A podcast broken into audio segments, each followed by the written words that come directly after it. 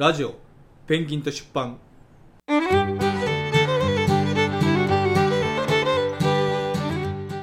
はい皆さんこんにちは。西葛西出版の中村です。西葛西出版の足利です。えー松本山がサポーターのハッカです。そしてなんと今日はですねあの今松本山雅といえば、はい。あの七海宏監督がやっているんですけど、はい。日本で一番七海を語らせたら長くなる男として 有名なジュビロ岩田をサポサポーターとして応援している、はい。伊幌井正さんに来ていただきました。よろしくお願いします。よろしくお願いします。よろしくお願いしますついに伊幌井さんが七海を語る日が 来ましたね。ずーっと避けていたんですずっけどね。と、で岩森さんは戦術分析が専門なので、はい。い、や前もお願いしたことはあるんですよ。あそうなんですね。でもやっぱりあのちょっと今状況的に呪詛が出てしまうかもしれないからみたいなことがあってですね。はい。まああのね岩手何年やってましたっけ？56年？もうちょっとかな、えー結構5年かな？結構やってて、うんまあ、いい時もあったんですけどね。1年だけ。はい。あの引きこもってカウンター消した、あの松本山雅に七海宏監督が行くというニュースが唐突に流れて、まあ、親と思ったんですよ。おやおやおや大丈夫かなと。はい。っていうのはやっぱ反町監督が、まあ、堅守を固めてでなんか、なんとか小賢しく1点をもぎ取るみたいな、あのサッカーをしていてそれで成功していたチームなんだけど、まあ、それじゃ勝てないよって世論が湧き上がったのか華やかなことをやろやりたがってるのかなと思って、おやおやと思ったんですけどと案の定ちょっとその後うまくいかずに、まあ、それはもともと調子が悪かった七海監督のせいではないかどうかもちょっとわからないんですけど まあその辺を含めてですねあの松本山雅のサポーターとしてもハッカさんはい。そうなんですけど、はい。まあ、さ戦術もそもそもそんなに詳しくないと思うんですけど、はい。突然七海監督って言われてもどんな監督か分かんないじゃないですかそうですね。で今どんな監督だと思いますか？今ですか？はえ、難しいですはい。ね。いや分かんない。難しいんだよ監督語るのって、はい。えっと、うん。まあ私は2017年からなので、うん反町さんが2017のうん8、9までうんうん。見てて、もう明らかに反町さんと違うのは分かりうんます。うんうん、はい。そうそうでしょうね、はい。そうでしょうね。でまああのーやっぱりここで僕が言いたいのはまあ監督批判をするとか褒めたたえるとかそれはまあ面白くないんでやっぱあの傾向と対策を松本山雅サポーターの皆さんにこういう面白いことがあるよとかこういうあのサプライズが起こるから 気をつけろとかそういう話をですね岩田での経験をもとにちょっと伝授していただけないかなと思いまして、えーっとまあ、実際松本の監督として七海監督が来た来るっていうのは僕はミスマッチじゃないかなと思ったんですけど、その辺あたりはどうでしょうか、あのー多分ね岩岩田札幌で、はいはい。サッカーの内容とかを気にしてる人たちは割とこの七海に関してはやっぱり愛とうんなんとか苛立ちが。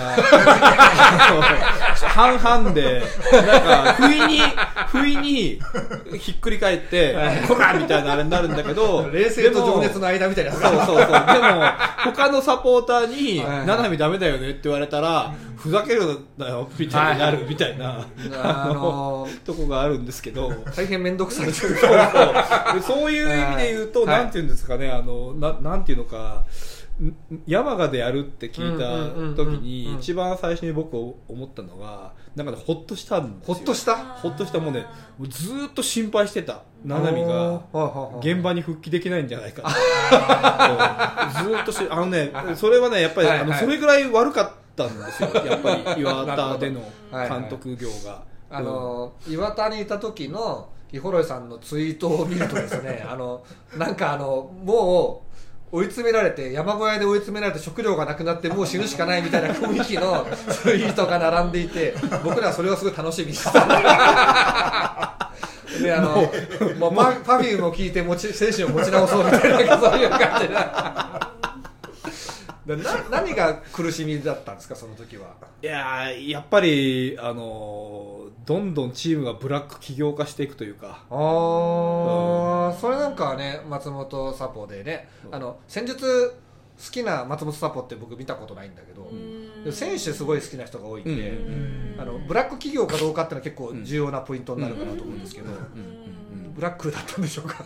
そうですね、はい。あのーえっとね、はいはいはい。こう本人がすごいうんうん。魅力のある人間だっていうのはこれも間違いない、うんね、そうですよね。カリスマ性もあります実績も十分ですしね。そうそうそうなんですようん。で七海がすごい優れてるのはあのカリスマ性あるんだけど、うんなんかあのヒヒデとかそういうのと違うじゃないですか。あそうですね。すごいねあのうん。包容力があるというか、周りをすごくうん。まとめていくなんか力っていうか、そういう魅力がすごいあるんですよ。頼れる上司感ありますよね。すごいある、うん。確かに。ヒデとかここの人だし、はい。うん。うんそれはあのピッチで彼があの躍動していた時の印象と同じで、うあん。のなんていうのか俺が俺がってチームを引っ張っていくんじゃなくて、はい。周りの11人を見渡しながら、うんうんうんあのそうこいつのあの要要するに彼は 11, 11個の相手に対して、うん。あのそれぞれ違うパスをうん全部送ってあげられるタイプなわけ、ああー。今で言うと遠藤に近いタイプ。で、はいはい。うん。あの単にあのいいパスを蹴ってるー風に見えるけど、そうじゃなくてもう受けるやつ一人一人の個性とかはいはい。能力とか。あのパスにメッセージを込めるってよく言いますけどそのメッセージがすごい多彩で。多彩。はい全員分持ってて。でそれをもうあの無常の喜びにしてるようなはいはいはい。タイあなるほどね。プでうん。それはねああれですね。組織者というか、はいはいはいあの監督になってもうん。もうそういうそそれがもう多分彼の根本的なパーソナリティなんですよ。だからもうすひ人を味方にするのはすごいうまいし、すみませんブラック企業の話でしたけ？ど あそうそうそうそうこっからなんですよ。こっからこっからこっからブラック企業になっていくのは。今んとこいいことしかない。し監督の資質もねありそうだなと思うんですけど。はだけど、はいはいはい。まあなんていうんですかねあの監督としての能力は、はい。まああんまり高くない。い そうなんですね。う。んそれは戦術を構築するとか、まあ、僕が見立てなんですけど、うん。ディフェンスのプレッシングがなんか選手があんま分かってない感じがして、うん。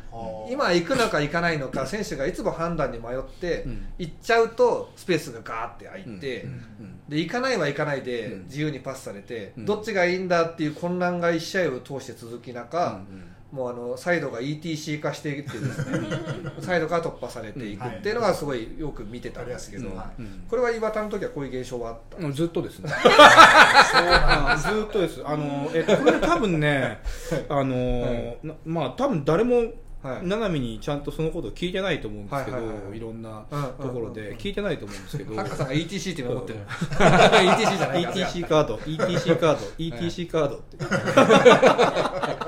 パッて開いていくってあれ選手が頑張ってないって言ったら大きな間違い。そうなんですね。あその辺がブラックなあそうなんです。そうなんです。よえっとね本当ねうん七海のあのを中心とした家族を作り上げるのはすごい巧みはい。はい。はい。はい。でみんな七海さんが言うならって言ってなるんですよ、うんはい。うん。まあ、ちょっと僕よりねもっとディープに、うん。あの静岡文化にうん。あアクセスできる人たちは、いやそうでもないよみたいなことは聞くんですけど、まあ、あの少なくとも現象として、あのピッチとクラブの現象としてうん。外から見えてるような形ではもうみんなあの七海さんが言うならみたいな風に揃えて持っていくのははい。もうちょっとねあれだなとあの見たことがないレベルでうん。そういう能力がある、人をある方向にねうん。集団をある方向にはい向けてで問題は、問題。うん。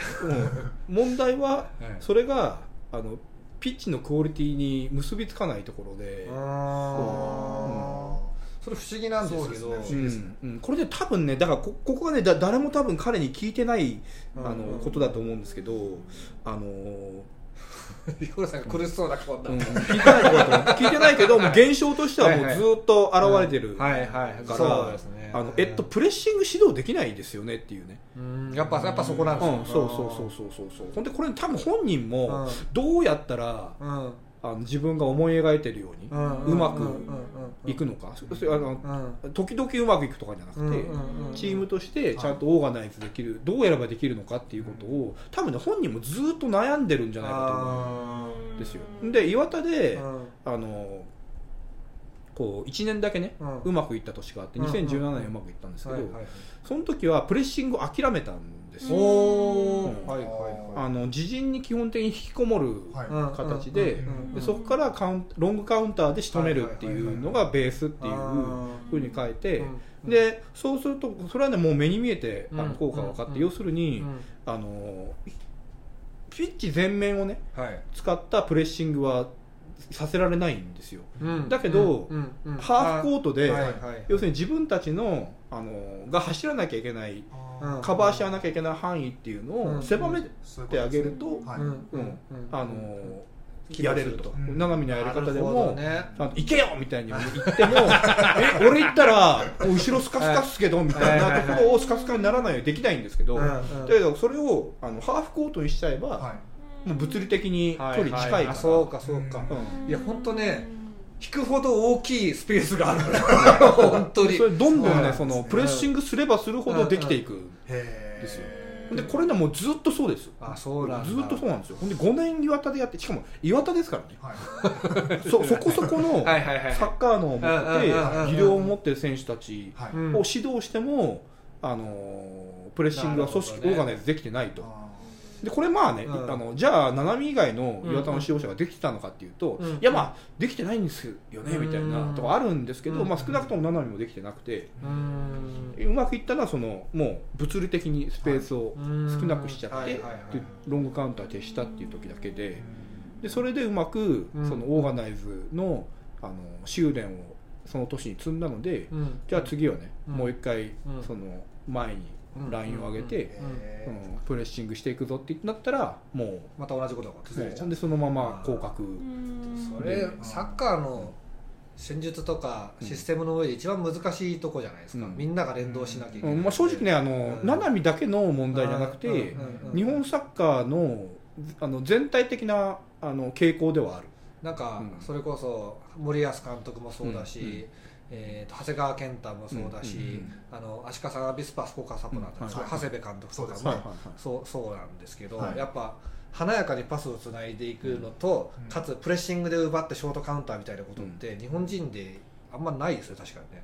うん、そうですね、うん。長谷部さんは割り切っちゃって、ね。うん、ブロックに徹してて、うんちょっとだから七海が不幸だなって思うのは,、はいはいは本人の問題だけじゃなくて、うんうんうん。例えば2017年にね、はい。その6位まで上がったんですけど、うんうんうん。だけど周りはなんかさすが七海みたいに言ってたんですよ。それは含意してるのは、はい。その七海にみんなが期待していたパスをつないで、みたいなことがあたかも実装されてはいうまくいっているみたいな論調が結構見受けられたんですけど、そんなこと全然なくないんですよ、うんそれはねもう本当なんでねみんなそあのもうなみん人が持っているイメージで人がね物事を判定するってのははいこういうことなんだなと思ったんですけどももう全くないんですよ現象として。もう1試合目からあ 七海やるなって僕は思ったぐらいで要するに自分はそのねあのフルピッチでのオーガナイズができないから切り替えたんですね。切り替えて自分の限界を知って。そうそうそうそう。んほん。でその中で一回ねうん。その選手たちの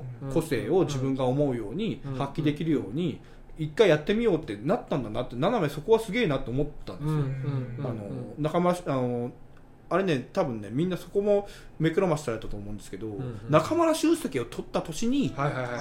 引きこもりをやったの、ああなるほどねそれは効きそうですねそうそうなんですよ。そうなんですよ、うん。でこれでもセットプレーですよね。七海のところに中村修介が来て、うんうん。なんかパスがうまくつながってるぞみたいなイメージになるからなんか論調としては,、はいはいはいはい。七海の理想のサッカーに近づいているみたいな感じのねもうなんか何言ってんのかなっていう論調でこれねこれこれ本当にあれで例えばえっとえっと彼彼えっとまっちゃん。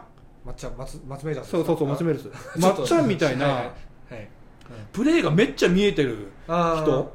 でもはい。あの時僕よく覚えてるんですけど、うん。七海さんはさすがですね中央突破すごいじゃないですかって聞かれたんですよ。もうもう即座に僕否定しして 僕はもうちゃんとちゃんと数えてるから、もう2回ぐらいだよと、あとはもう、あのもう安全思考うんうんううんんあのオーガナイズできないから、うん。中央突破のオーガナイズなんかできできてないから、うん。もうサイド攻撃一辺倒なんですよ、はい。あもうモイーズみたいなサッカーで。あーはあはあはあモイーズだったんだ。ちょモイーズでしたモイーズだ。ハッカさんわかんないと思うんで説明タイムを受けます。あの松メイラスは、まあ、トルコは日本にいられなくなってトルコに逃亡しているあの、えー、と元セミプロ選手ぐらいで、あの怪我して怪我したからプロキャリアとかないんだけど、はい。一応例えば大久保嘉人と一緒にプレーしたりとかそういうこともしたことがあってプレイヤー目線でサッカーを見るのがすごく得意な人で、あのまあ、結構バカなんですけど サッカーの時だけ賢そうになりますよね。うん僕ももう彼のそのプレイヤー目線解説はもう一目もね。二目も置いてあます、ーはい。なのに逃亡したんでちょっとあのあれなんですけどやればいいのにって思ってるんですけどはい。そうそう。その松田が騙されてるってことはそうそう結構そうね。そうあそうだってモイーズのモイーズっていうのは、はい。マンチェスター・ユナイテッドにあのハーガソンっていうねあの名将の後に来た人なんだけどその時香川真司がいたんですよ、はい。マンチェスター・ユナイテッドに、はい。でそれはあの中央でパスこねることを期待してうん。取ったはずなんだけど、モイーズ来てからもうサイドから攻撃してうん。クロスを上げるということしかできなくなったから、うん。もう香川もクロスだけ上手くなって帰ってきた そしてそそれ以後彼のキャリアはおかしくなっていったっていうね。そうドルトムントに帰ってきた時に、はい。俺たちのシンジになんでクロスを教えたんだみたいなサポーターがあげた。もういいぞみたいな。そうそうそう。すごい初初歩的なことで怒られたら申し訳ないんですけど、い。やもう来ない来ないうん。あのやっぱり中央突破がいいんですか？サイドじゃなくて。えーっとあの僕は全然そういうふうには思ってなくて、はい。うん、で七海も思ってないはず。うーん。うん。うん。一応あの、うん。ぼ僕が七海を評価してるのは、はいあの実際に監督しての能力は、はい。まあ正直そんなに高くないですけど、ん。あのサッカーを見る目っていうかコンセプトワークみたいなものは、はいもうねすごいすごいいいです。すごいなるほど。トワークは、あの選手田中空選手っていう17歳の選手を天皇杯でうん。ユースなのに抜擢して、うん。その子を途中から出して点取って勝ったんですよ、うん。長野に、それは七海監督がもうユースの練習を見て、こいつはうん。あげたいって言ってね、直々に呼んだんだよね。はいでそれがあの居酒屋バッカスの店主の親戚なんですけど、うん。その子が。関係 関係ないんですけど、言っとかないといけない。そその田中セロ選手見抜いたのはやっぱさすが七海だなって僕はやっぱ思いましたね、そうなん。ですそういうなん。かね、あのー実際の試合にうん。勝たせるためにとか、うん。あのーチームを生き物のようにオーガナイズさせするっていうのは、うんうんうんまあ、まあ正直からっきしなんですけどうんいま、未だに、うんうんえー山賀の試合を見ててもそうだから、うんうんからっきしなんですけどあのねその手前のうん。ところはね多分ね日本の監督の中では森保さんに続いて継ぐんじゃないですかねその審美眼があるってこと審美眼ありますね。ただ選手のピックアップに関しては、はいあのやっぱりゆ夢が入りがち。本人の夢があーなんででそこで、はい。あのちゃんとチームをオーガナイズする能力は低いっていうのが相まって夢込みではいはい。取って、ああ七海さすがね。こここの選手のこういうとこ見てるんだ。すまあ分かるよっていうような選手。あんなこといいな。できたらいいなみたいな。そうそうそうそうなんですよ。うまくね育てられない的なところはあります、ね。だけど例えばそのその中央突破とサイド攻撃のあれで言うと、ううんあのもう七海はもう最初からあのだあのまっちゃんも騙せてるのがすごいなと思ったんですけど。七海はもう最初から。してるわけじゃないあ そう まあそうそう。そう。はい七海がこれまで築いてきたイメージがはいはいはいはい人の目を曇らしてるんですいけどやでも僕もそう思った、うん。思ってた、うん。うん。でもね本人はもうずっと中央になんかボールを入れるなって指導してる、えなんでかっていうとできないから、あボール繋がんないし、はでボール取られたらもうすぐカウンターになされちゃって、うんうんうんそれに耐えられるようなチームになってないから、うんうんもう入れるなって言ってたんですよ、はいはい縦パス入れるなって最初言ってて。ああそうなんだ。だからもうね。そうもう全部サイド攻撃です、斜めといえば縦パスめっちゃ入れそうですもんね、うん。イメージはね。違うもう縦パス禁止令出してたぐらい一時期。縦パスっていうのはこう繋いで繋いで普通にこう普通にっていうかストレートでいく感じ。あそうそうそうあの中中央で、はい。あのゴールの,、はい。あのえっとはい。枠ぐらいのところで、はい。そのあの大体こうペナの幅でそうそうまっすぐ繋いでくるっていそうイメージすいませんこれ。言っていいかわかんない。私もあの私ゴール裏で見てるので,、でコーナーフラッグの前で私いつも見るんですけど、真ん中通ってくるイメージ全然ないです、絶対クロス上げに来て、うんでなんならすごい 自分で打てよっつって ちょっとヤジが聞こえたりするぐらいクロスが多いですね、それねあのそれは七海のあれだと思います、うん。それはねあの要するにそれができるチームじゃないっていう認識を持っていて、うんうん。うん。であのーこう真ん中でねうん。下手な縦パスを下手なやつが入れて奪われたらもう一番やばいんですよね。カウンターになっちゃそうう。からそう、カウンターであのでもサイドで奪われればゴールまでの距離と時間があるからうん。なんとかなるのでサイド中心あのへ下手なチームはサイド中心でいけっていうことでさっきハッカさんがどっちがいいかって言ってたじゃない？中央かサイドか、はいサイドからクロス上げても点ってそうそう入んないんですよ。うん。リスクは低いけど、はい。成功する確率も低いってなって、はい。本当は真ん中ぶち抜いていけば、はい。ゴールまでまっすぐだから入るけど、はい。ただ相手が密集してるから、はい。でも最近センターバックのパスうまいんで、うん。取られてポーンってやって終わっちゃうよねっていう感じで、うん。そこ悩ましいんだけどバルサだったら真ん中行けるし、はい。あと川崎フロンターレですかね、うんうん川崎フロンターレであの、はい。えっと、あの人が来て風間さんが来て、今のチームに変えた時に、はい。風間さんが口酸っぱく言ったのが、はい。サイドに逃げるなって言って、なんかこう速いパスをピョンピョンピョンピョンってつなげるような。そうそう。ペナルティーの幅でうん。サッカーをしろっていう、はいあのことをおっしゃってて、はい。もう七海はもう逆、で、うんそこが七海監督七海としてのはい。難しいところで、はいそういうチームのね自分たちの置かれている立場っていうのをはいちゃんと見て取って、あの J リーグのね J1 のあれの中ではい。真ん中をポンポン通せるようなチームじゃまだないから、あのえっと、岩田もね、はい。あの山賀も、あのい。サイドからとにかく行くぞっていうことで意思統一をするっていうところまではいいんですけどじゃあそこで、あのうまくチームをあのクオリティアップさせていってじゃあ中央行けるようになったから、中央も行って中央からもサイドからも行けるチームにしようぜっていう考えは持っていても、うん。あのまあ、できないと。うん。うん。確かにあんだけプレス組めないのも珍しいなぐらい連動してないのに、カウンター中央で食らった時のネガティブトランジションは絶望的だと思うんですよ、うん。そうですね。ネガティブトランジションって要するに取られた時にうん。選手が配置を変えてカウンター出させないようにするっていうのをはいもう例えばバルサみたいな強いところだともうすごい速度でバーってやってうん。逆に奪い取って決めるぐらいのね。はい。奪い取ってメッシに出したらメッシがごちゃごちゃって決めるみたいなのができるんだけどうん。それさらに難しいからさなるほどね、うん。でもサイドでやってるんだったらそれは実情に合ってるしそうなんです。いいいいですね。そうなんですそうなん。です今年はね結構できてるんで、そううだから七海の問題はそこから先に行けないっていうことがうん。まあ問題。岩田でもそうですね。んそれって、あの例えばですけど、まあ、ポジショナルができるパスサッカーができる、えーまあ、例えば監督だからないんですけどアルベルみたいな、うんうん FC 東京のアルベルみたいな人をアシスタントに置くみたいなことをすれば解決する問題なのか、それとももう監督が七海だとそれはできないのか、うん。どっちなんでしょう？これはね、うん。あのずっと僕らも岩田サポでも言ってる、い言い習わせられていることで、まあ、要するにあのファーガソンタイプなんですよね。どう見ても、要するに親分としてドンそう。ドンとして、あのてっぺんにガツンっていて、うんで見る目はあるから、あのこうちゃんとしたねそういう見る目の良さで選手とかうんスタッフとかも、あの揃えていって、で基本的に自分が見て信頼してきたやつらに基本的に任せながら、はいはいはい自分は大きなところの舵取りをしていくっていうもう絶対に向いてるタイプはないんですよ、あの僕ねす七海すげえなと思ったことが一一回あって、はいはいそのサッカー以外でうん。あって、うんうんそれはあの彼の引退試合なんですけど、はいはい彼の引退試合はエコパでうんやったんですよ、うんであの僕すごい感動して何に感動したかっていうと、はいはいあのすごいねイベントとしてよくできている、うんでそのイベントとしてよくできてるっていうのはコンテンツ自体もよくできてるし、はい。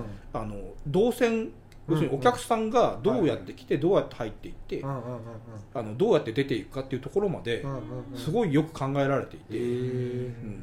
これねすげえイベンター雇ったなと思ったんですよ、はいはい。正直。はいはいはいあの僕あのオタクだから、はい。あのコミケあの日本でね一番ねあの人数をうまくさばくノウハウが溜まってるのってコミケなんですけど、うん聖戦ね。そう。はい。あのココミケレベルにはい。うまくできていて、うん。うん。でこれねすごいなと思ったんですよ。うん。でもだどうも後から話を聞いたらもう全部七海がププロデュース。がやってるそうそう。そうなんだ。そう。全部ねプロデュース自分でそういうとこまで、うん。細かいところまで全部うんうんやったと、動線がこうやってどこにねあのショップがあるとかとかそういうところも含めて、うんうん。でこあのそのね、まあ、それで何がいいかっていうと、まあ、かなりよあのすごいエコパが満員になるぐらいのやっぱりイベントだったんですけど、うん。入りの入り入りでちょっとねやっぱり人がいっぱい入るから、はいはい物理的に時間がちょっとかかるっていうだけで、もうはけるのも含めてもう何もかもがスムーズだった、えこれぐらいのこれねワールドカップとかでもこんなスムーズにいかないだろうっていうぐらいスムーズで、でそれ七海が全部ねいろいろ差配してプロデュースしたって聞くとあのもうねあの岩田サポーターとしては、うん彼がチームを動かす時その選手としての、うんあのこ監督として？ういやいやちあ選手として。自分があのああはいはい要するにボランチにいて。はいはい。そうそうそうそう。チームがよどみなくはいはいはい。流れていく気持ちよさに似た気持ちよさで。あこれはねすごいんですよ。あ。多分ね彼が一番才能があるのは、あはいはいはいはい。そういうとかそういう流れ？ちょちょっと大きい部分。大きいとこちょろっと大きい部分。じゃあやっぱアシスタントがいるとかそうそうそう GM をやるとか社長をやるとかそうそうそう。そうなんですね。そうそうそれがあの人の能力をだから彼は、あの監督という立場で選手たちの能力を生かしたいと思ってるんだと思うんだけど、うんうんうん。でも一番能力があの生かせるのはそれよりももう一つあ上の段階 GM でとかですそう GM とかで選手も含めて、はい。あのスタッフも含めワークも含めても全部ね、うん。彼が目をうん。光らせるっていうのが絶対ね向いてるなるほど。だから僕はもうずっと永見は社長になってもらいたい社長になってもらいたいと思ってる。うん。岩田の、あそっか。面白い。面白いですね。まさかイベンターだったとはね。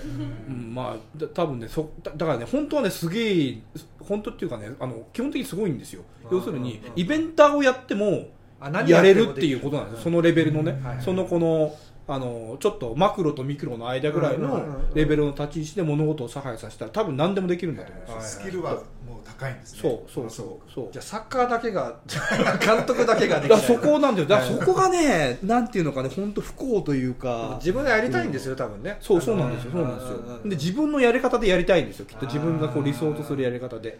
うん。うん、でうんあの多分ね、えっとねうんまあ、よ要するに彼がねオーガナイズできないのは、まあ、ちょっとここはまあ難しいところであのなんていうのか本当に能力がないのか、うん。それともあのあるんだけどやらないようにしてるのかみたいな ところがねすごくねすごくあいまあまあまあ、まあ、僕はないんだなと思ってるんだけどあれでえっとこうままあね基本的に問題は、まあ、あの日本の指導者のあのいいところでも悪いところでもありますけどやっぱり基本的に選手のうんうんをしできるだけ縛らないで心地よくうんうんあのこいつの能力を生かす方向でプレーさせてやろうっていうのがまずベースにあって、うんこの七海は多分自分自身も自分が現役時代にそういう指導者にあのよく生かしてもらったからっていうだから楽しかったっていう多分あの原体験がやっぱり強い、うん。岩田でも実際そうだったし、うんうんだからあのそれを現代サッカーの中でやりたいと思ってると思うんですよね。なるほどね。だから戦術の大枠のコンセプトは要要するに中央には刺すなとかそういうところはしっかり定めるけどあとはあのもう君たちがね、うん。うん。うん。うん感じるままにプレーできるだけしてくれと、ああそう感じだわ。そういう感じだわ。うん。うん。で多分それでうまくずっといってないから本人の中ではあのいろん多分ね内部的にはねいろんな試行錯誤をしてるんだと思うんですよね。うんうんうんうんそう。だけどあの基本的に多分変わっていないのがそういう選手の自由っていうのを最大限に尊重しながらうん。オーガナイズをしていくっていうところで試行錯誤をおそらくしていてそれが今あの未だにうまくいってないということだと思うつ今お話ししてて思ったのが多分サポーターにもす言葉適切か分かんないけど、うん。忖度してくださってるっていうか、うんうん。松本山雅のあのサポーターのうん。松本山雅に期待してること、見たいものっていうのまできっと七海さん考えてやってくれているんだろうなっていうのは今年すごく思いだから。絶対 GM とかね、はい。そう一つ大きな立場の方が向いてるんですよ、うん。であの本当にあのインタビューの文言とかうん。もすごく本当に秀逸って言えばいいですかね、やっぱりこう人の心をつかむ、うん。だ私たちが聞きたいことを喋ってくださるんですよね。ダービーの後はさ、シュタルフさんがぶち切れてさ サッカー分かってんのかよみたいな。時間まだ早いまだ時間あるだろうってこれサッカーってもんだろうとか言ってる途中ですごい大人なコメントしてる。なんかまあそれがね俺はすごい面白かった